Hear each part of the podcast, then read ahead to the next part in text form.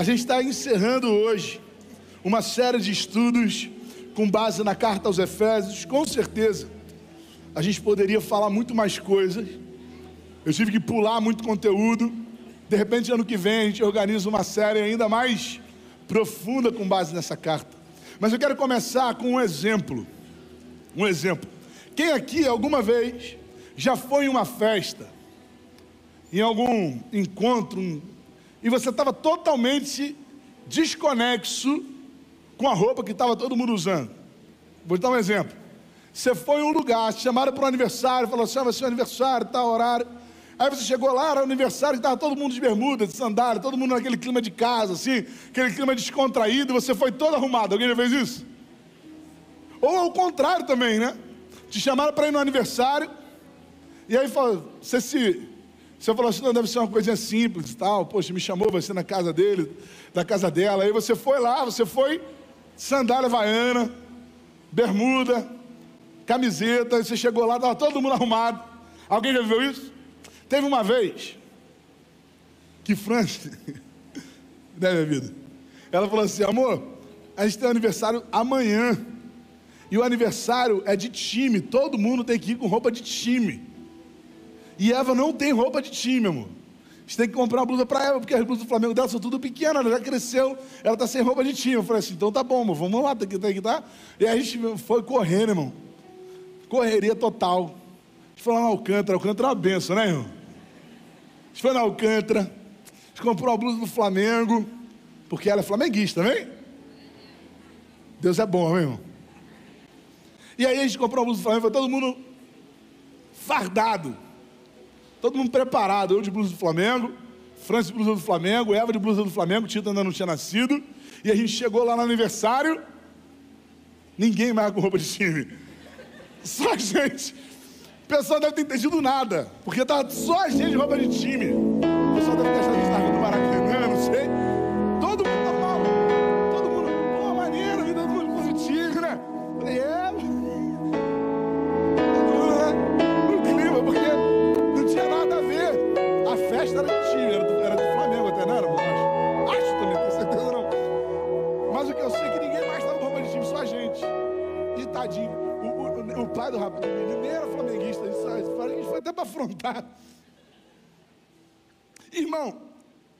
É muito ruim a gente estar tá em uma realidade e estar tá totalmente desconectado com a roupa totalmente doida, sem a vestimenta adequada para aquela situação.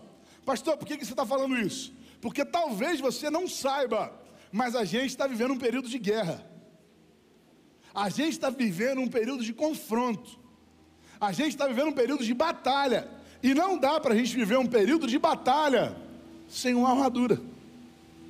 Sem estar preparado para essa ocasião.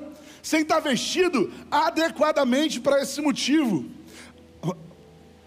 Um pedaço da, do, do capítulo que a gente vai ver hoje de Efésios 6, versículos 10, 11 e 12, o apóstolo Paulo fala assim: ó, finalmente, fortaleçam-se no Senhor e no seu forte poder, vistam toda a armadura de Deus, para poderem ficar firmes contra as ciladas do diabo, pois a nossa luta não é contra pessoas, mas contra os poderes e autoridades, contra os dominadores deste mundo de trevas, contra as forças espirituais do mal nas regiões celestiais nós estamos em guerra.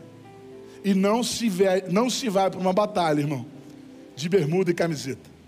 Não se vive uma batalha a não ser através de uma armadura que a gente vai estudar hoje, encerrando a quinta mensagem dessa série. Durante todo esse mês de outubro, a gente esteve estudando junto sobre a carta do apóstolo Paulo à igreja de Éfeso, um manifesto eclesiológico, né? uma manifestação sobre como ser igreja. Como eu falei, eu fui bem resumido e peguei um pedaço de cada capítulo. Quem sabe ano que vem a gente consiga até fazer um, um estudo mais extenso. No primeiro domingo, a gente viu como é importante para Deus a formação da igreja. E Deus, na sua existência como trindade, Ele trabalhou para que a, nossa, a gente se formasse como um. Nos tornamos um através da adoção do Pai, da redenção do Filho e do selo do Espírito para o louvor da sua glória. Deus Pai, Deus Filho e Deus Espírito Santo trabalhando pela formação da igreja.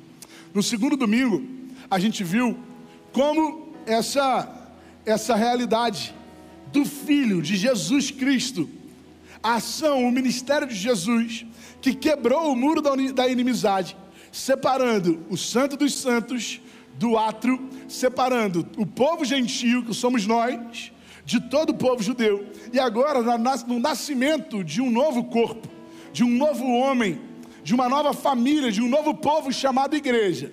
E essa redenção como igreja, essa quebra do muro da inimizade, também foi antecedida, na verdade, sucedida, desculpa, da abertura, do rasgar o véu, que fez com que esse povo tivesse também comunhão com o Pai.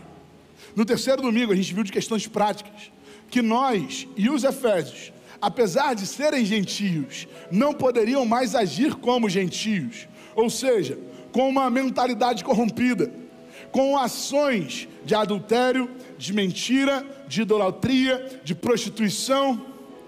Com, a gente viu como a realidade de ser igreja precisa mudar a nossa conduta. Deus nos aceita como nós somos, mas o processo de santificação precisa mudar as nossas ações. Na semana passada, a gente viu que, como um carro que está na reserva não consegue chegar ao seu alvo, ao seu objetivo, a gente, quando é selado pelo Espírito, precisa também ser cheio do Espírito. Não basta ter o Espírito Santo, a gente precisa buscar a plenitude do Espírito, porque vai ser a plenitude do Espírito que vai fazer com que a gente consiga vencer as tempestades do dia a dia, os desafios diários, sabe? E aí, nesse, nesse mover do Espírito, a gente vai conseguir alcançar o nosso alvo. Ah, porque aquele que é a porta também é o caminho, mas também é o alvo. A gente tem um percurso até chegar Cristo Jesus, que é, é a estatura de varão perfeito. Nós vamos chegar lá, amém? E hoje, irmão, a gente vai falar sobre essa batalha, sobre esse instrumento do Senhor, que é a sua armadura, para que a gente viva verdadeiramente a vontade de Deus em nossos corações.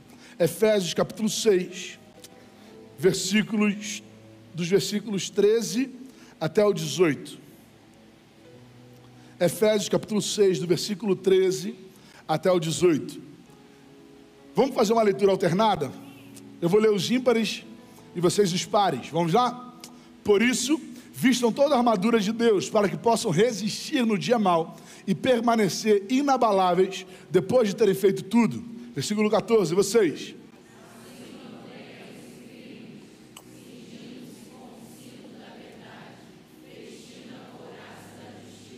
E tendo os pés calçados com a prontidão do evangelho da paz. Versículo 16.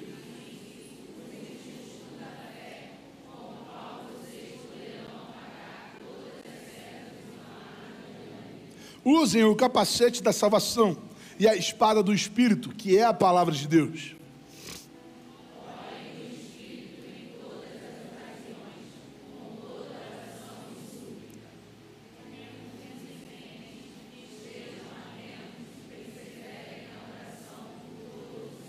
Vamos ler mais uma vez o versículo 18. Orem no Espírito em todas as ocasiões, com toda oração e súplica Tendo isso em mente, estejam atentos e perseverem na oração por todos os santos. Paulo está trazendo uma figura de linguagem aqui, uma metáfora, né? uma alegoria, que compara características da salvação da nossa fé com a imagem de uma armadura. Existem duas formas de a gente interpretar esse texto. Ou é a obra completa de Cristo, é, onde o próprio Jesus disponibiliza aquilo que ele conquistou para que a gente vista e viva a realidade de igreja, ou a gente pode interpretar como ações nossas, pessoais, pequenas atitudes da nossa prática eclesiástica que vão transmitir a nossa imagem como servos do Senhor. Teólogos classificam como dois pontos diferentes para a gente interpretar o texto. Eu, que não sou teólogo, prefiro entender que é uma complementação um do outro. É a obra de Cristo que se derrama no comportamento e nas atitudes da igreja. a obra, aquilo que Cristo conquistou na cruz, que altera, manifesta através das ações da igreja aquilo que Ele mesmo capacita o seu povo para viver. O apóstolo Paulo está trazendo esses elementos de uma referência que os judeus entendiam, mas esse povo, os efésios, não compreendiam muito bem. Paulo está falando sobre algo que Isaías falou. De repente a gente não sabe, mas essa estrutura, boa parte dela foi anunciada pelo profeta Isaías. Tem três versículos que, que, Isaías traz isso. Isaías 11, versículo 5, Isaías 52, versículo 7 e 59, verso 17. Diz assim a palavra do Senhor: A retidão será a faixa de seu peito e a fidelidade de seu cinturão. E a fidelidade, o seu cinturão. Como são belos nos montes os pés daqueles que anunciam boas novas, que proclamam a paz, que trazem as boas notícias, que proclamam salvação, que dizem a Sião: o seu Deus reina.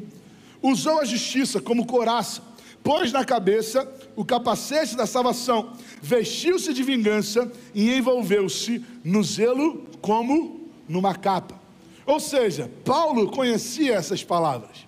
Paulo conhecia essa alegoria que os efésios não conheciam.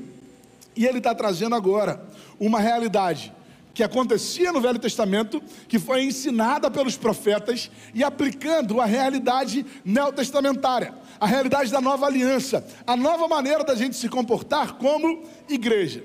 Seis elementos, seis itens de uma armadura que compõem e nos preparam para essa batalha. Fala sobre o cinturão da fé, e ele começa falando sobre o cinto da fé. É, quando a gente olha, talvez não seja, não tenha muito sentido para a gente, porque ninguém começa a se vestir pelo cinto, não é?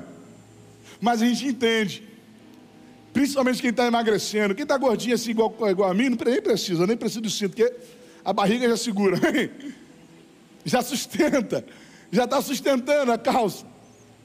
Mas o cinto, ele sustenta a vestimenta. O cinto é o que dá base para toda a armadura se manter no lugar. A verdade é a base que sustenta toda a armadura.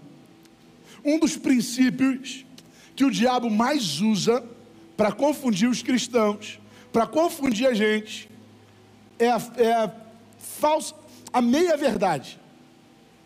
É dizer a verdade do evangelho pela metade. É dizer que se você fizer algo, você vai ser abençoado. É tentar colocar um intermediário entre nós e Deus. É tentar colocar escadas que serão percorridas para a gente alcançar a salvação. É colocar tradições, dogmas, falsos ensinos que vão parecer evangelho, mas vão nos afastar do Senhor, vão nos encher de religiosidade, vão nos encher de preconceito, vão nos encher de medo e sem perceber, a gente vai estar totalmente alimentado por uma mentira e a gente vai acreditar que aquilo ali é verdade que tem gente que está mentindo há tanto tempo, ou vivendo numa mentira há tanto tempo, que acredita que aquilo ali é uma verdade. Tem gente sacralizando questões que não são sagradas e profanando questões que realmente são importantes para Deus. O cinto da verdade, através da obra de Cristo, irmão, é o que nos mantém na firmeza do Evangelho, é o que vai dar sustentação para toda a estrutura da nossa armadura. E óbvio que a nossa prática precisa ser uma prática de verdade. A palavra do Senhor fala que a gente precisa conhecer a verdade, e essa verdade vai fazer o que com a gente? Vai nos libertar. A obra de Cristo. A prática. Irmão, a mentira é um caminho sem volta. A mentira é um abismo que chama outro abismo a mentira ela só vai ser sustentada através de outra mentira.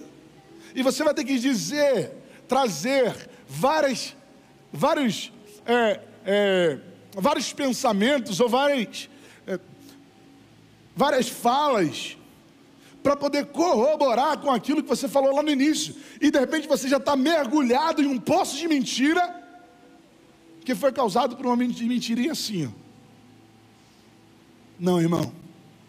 a verdade precisa ser dita, ainda que não seja interessante para a gente, ainda que não seja algo que vai nos trazer benefício. A base do cristão é a verdade, irmão. Por isso, seja transparente, irmão.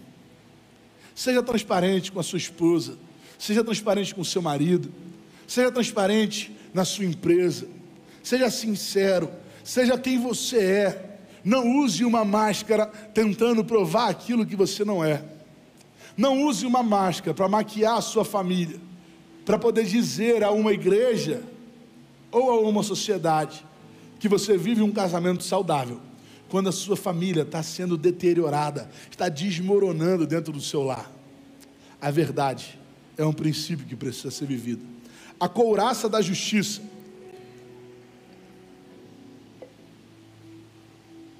A coraça era aquela, aquele item, né? Aquele que, que vestia todo, todo, todo o corpo do soldado.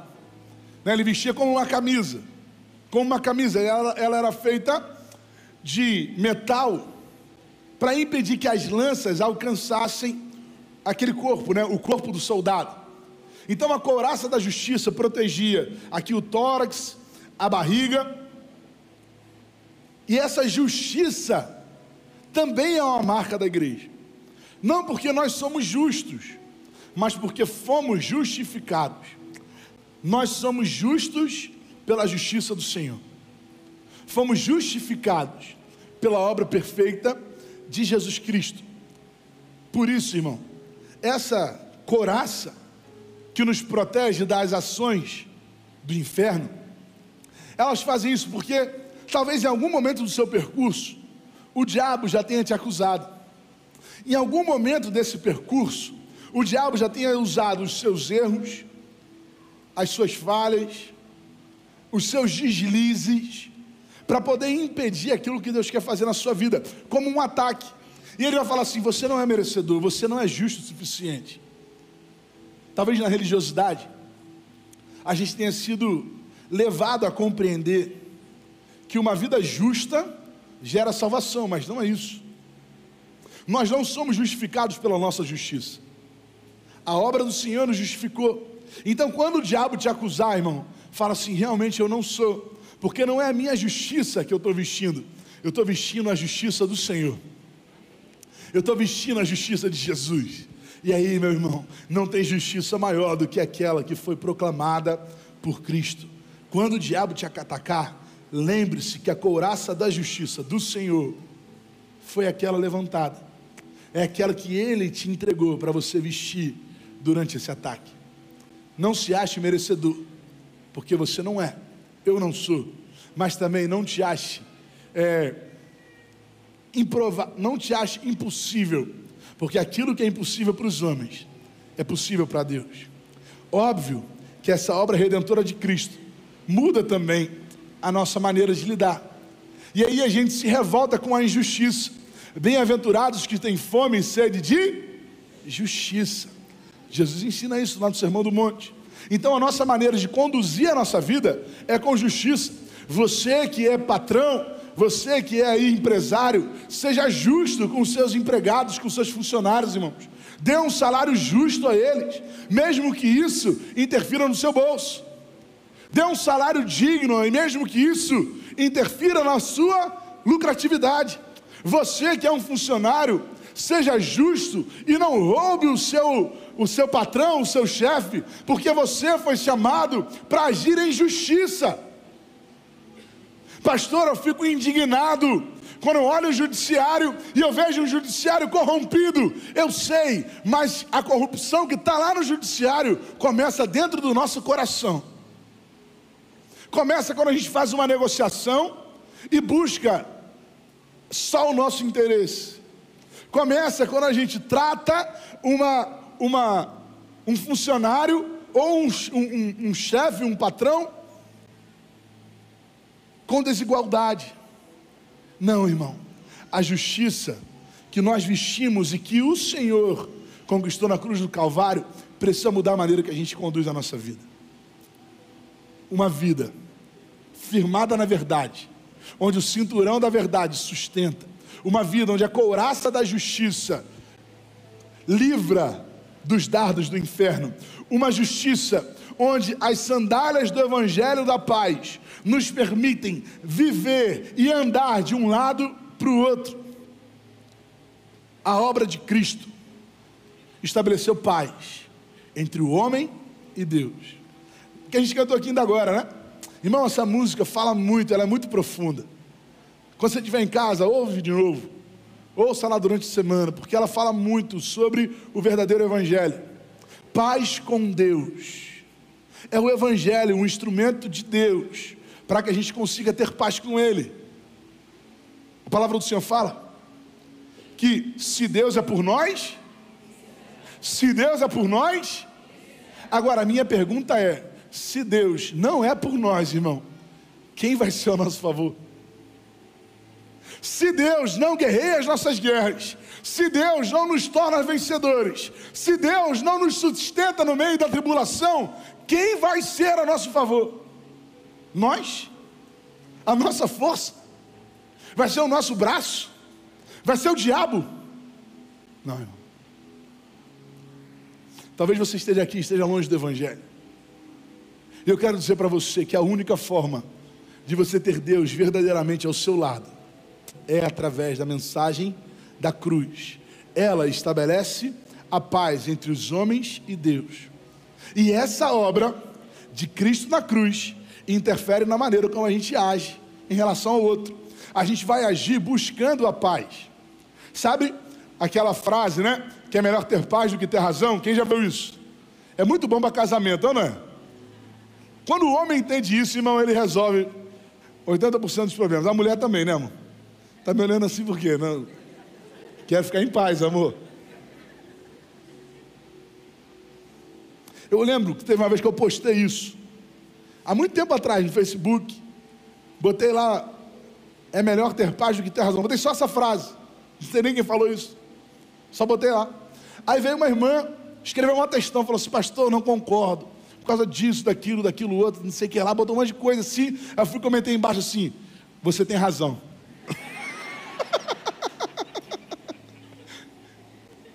Irmãos, a nossa atitude é uma atitude para estabelecer paz, pacificar, pacificar nossa casa, pacificar o nosso ambiente de trabalho, pacificar a nossa igreja. Tem gente que quer ver o circo pegar fogo, irmão, isso é obra do inferno.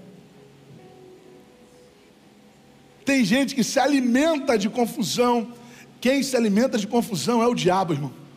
Então, em nome de Jesus, que o espírito do evangelho da paz esteja em nosso coração, amém? A palavra do Senhor fala em Mateus 5,9: Bem-aventurados os pacificadores, pois serão chamados filhos de Deus.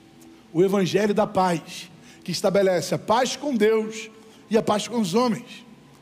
Essa é a sandália que calça os nossos pés, assim como falou Isaías: conformosos são os pés daqueles que anunciam o Evangelho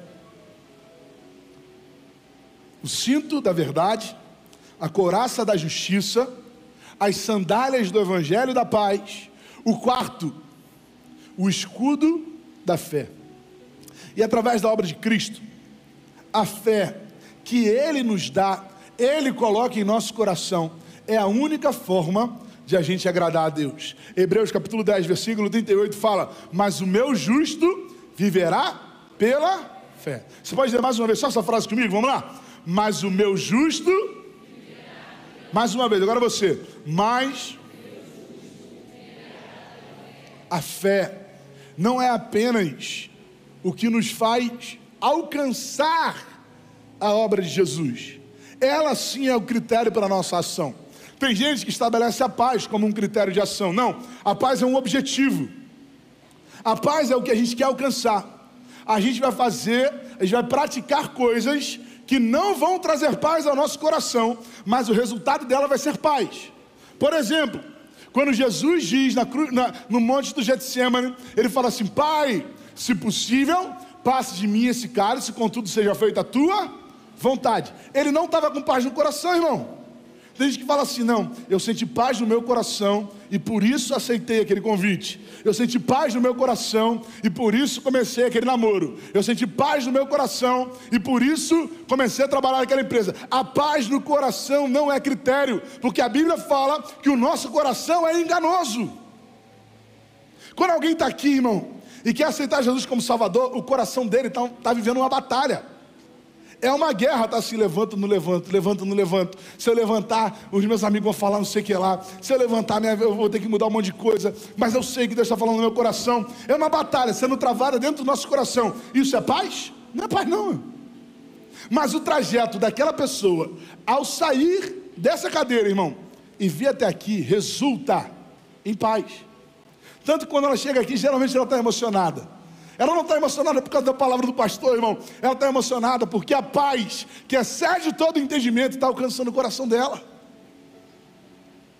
A paz não é critério para ação, a paz é um objetivo.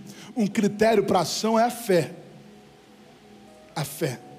Tem gente que fala assim, pastor, estou na dúvida do que eu preciso fazer, do que Deus tem para mim. Geralmente, irmão, eu falo isso, geralmente, não é, não é uma uma coisa assim, absoluta, tá? Geralmente é o caminho mais difícil. Pode saber. Geralmente é o caminho mais difícil. Quem traz atalho é o diabo, irmão. Deus não deixa a gente pegar atalho. É viver pela fé. Essa obra de Cristo só é alcançada através da fé.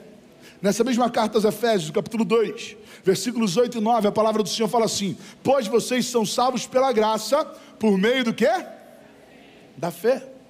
Vocês são salvos pela graça, por meio da fé. Isso não vem de vocês, é dom de Deus, não por obras, para que ninguém se glorie. O escudo da fé vai nos proteger dos dardos inflamados do maligno. Quinto item dessa armadura, o capacete da salvação.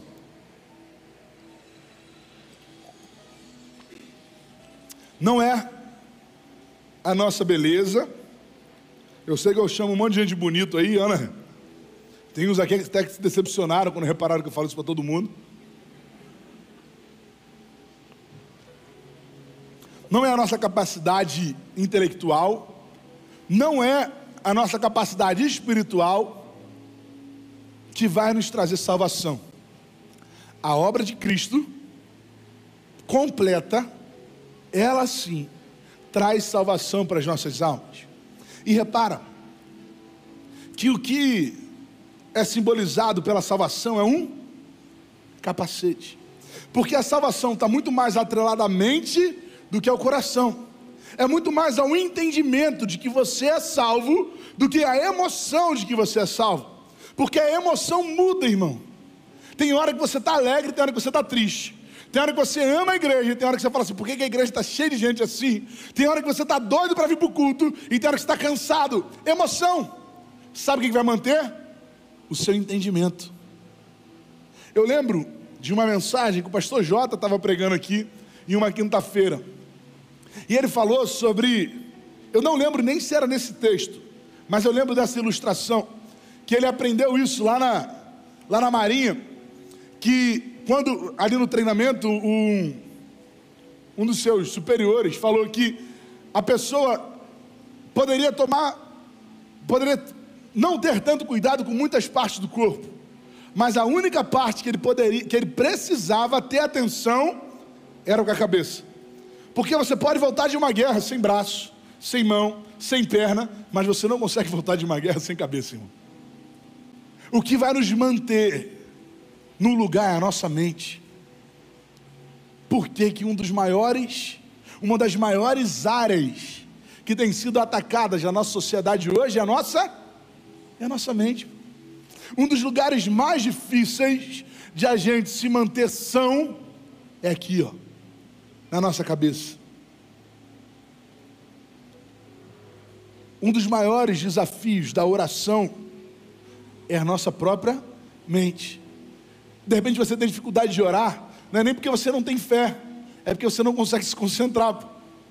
Você começa a orar e um monte de coisa começa a passar na tua cabeça. Alguém é assim? Um monte de coisa começa a vir na tua cabeça, porque o mais difícil é a mente. Aqui é o lugar de salvação. Na nossa prática, quantas vezes você duvidou da sua salvação? Seja por falsos ensinamentos, seja por erros que você cometeu, seja por instabilidade das emoções, mas se você tem a sua mente no lugar, se você sabe, se você compreende que você foi salvo, irmão, e nada vai tirar isso de você, essa armadura vai estar completa na sua vida. O sexto e último ponto dessa estrutura é a espada do Espírito. E a espada do Espírito, o próprio apóstolo Paulo ensina, que é a palavra de Deus. A gente erra por não conhecer a palavra e o poder que existe nela. A gente não erra, irmão, por não fazer parte de um culto que nos emocione. A gente não erra por não fazer parte de um culto que nos cause boas impressões. A gente erra por não conhecer a palavra. Então, irmão, a única forma que a gente tem de verdadeiramente conhecer o poder de Deus é através da palavra. Você pode usar um computador, um celular, ou a sua Bíblia, ou um papel. Isso pode mudar, irmão. O que não pode mudar são os princípios que essa palavra carrega. Porque não adianta você ter uma Bíblia e deixar ela aberta na tua casa sem você ler. É melhor você baixar um aplicativo, irmão, e ler enquanto você está no ônibus, amém? Leia enquanto você está em qualquer outro lugar. A Bíblia é só um livro comum, se não for a obra de Cristo, tornando ela palavra de Deus. Pastor, ela vai se tornar palavra, ela vai ser palavra para você. Porque se ela não for, ou melhor, se você não for alcançado pela obra do Evangelho, pela obra de Cristo na cruz, a Bíblia ela vai te trazer ensinos de administração, ensinos de liderança, a Bíblia vai te trazer ensinos de como se relacionar enquanto família, mas para ela ser palavra eficaz, capaz de te manter no caminho, é só através da obra de Jesus. Na prática, no nosso dia a dia, o que, que isso quer dizer? Quer dizer que o diabo vai fazer assim como fez com Jesus e vai trazer ensinos deturpados da palavra para tentar te tirar do caminho. E ele vai dizer assim: está escrito. Qual vai ser a sua resposta, meu irmão? Jesus respondeu para ele: também está escrito. Ele vai dizer: está escrito. E aí ele vai, você vai responder: também está escrito. A Bíblia se interpreta com a própria Bíblia. A palavra fala sobre a própria palavra. Não dá para a gente pegar um texto interpretar ele fora de contexto e achar que aquilo ali é um princípio. Não dá.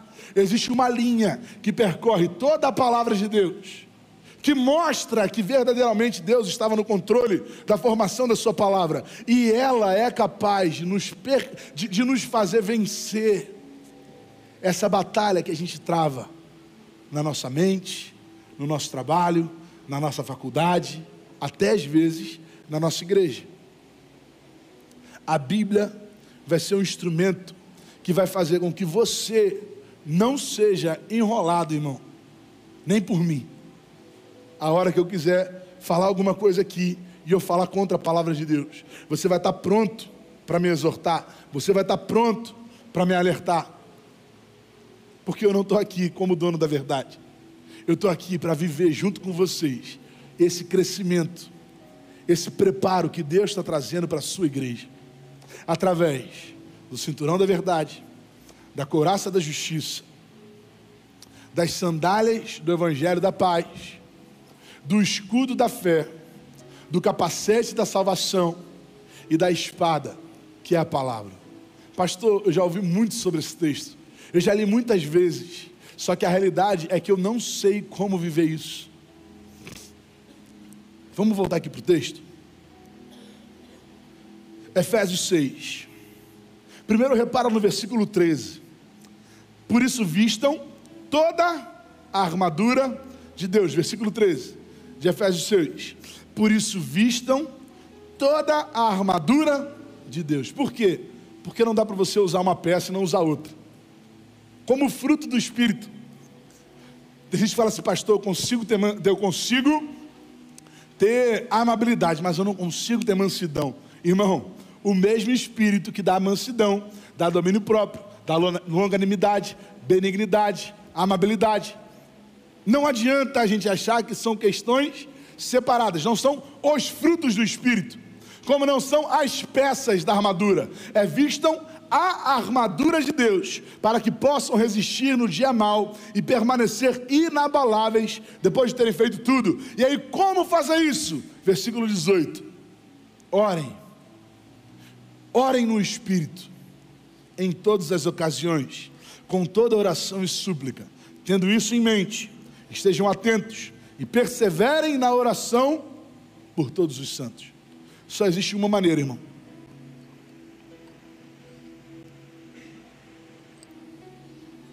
de a gente viver, se vestir dessa armadura. Só existe uma forma de a gente tomar posse daquilo que Cristo conquistou na cruz e disponibilizou para a gente: oração. Pastor, mas e a palavra? A oração vai nos fazer compreender a palavra. Porque se a gente lê a palavra sem o discernimento do Espírito, irmão, você vai ser uma fonte de heresia. Se a gente lê a palavra sem o entendimento do Espírito, nós seremos uma fonte de pessoas, de águas amargas, que vão afastar pessoas do Senhor.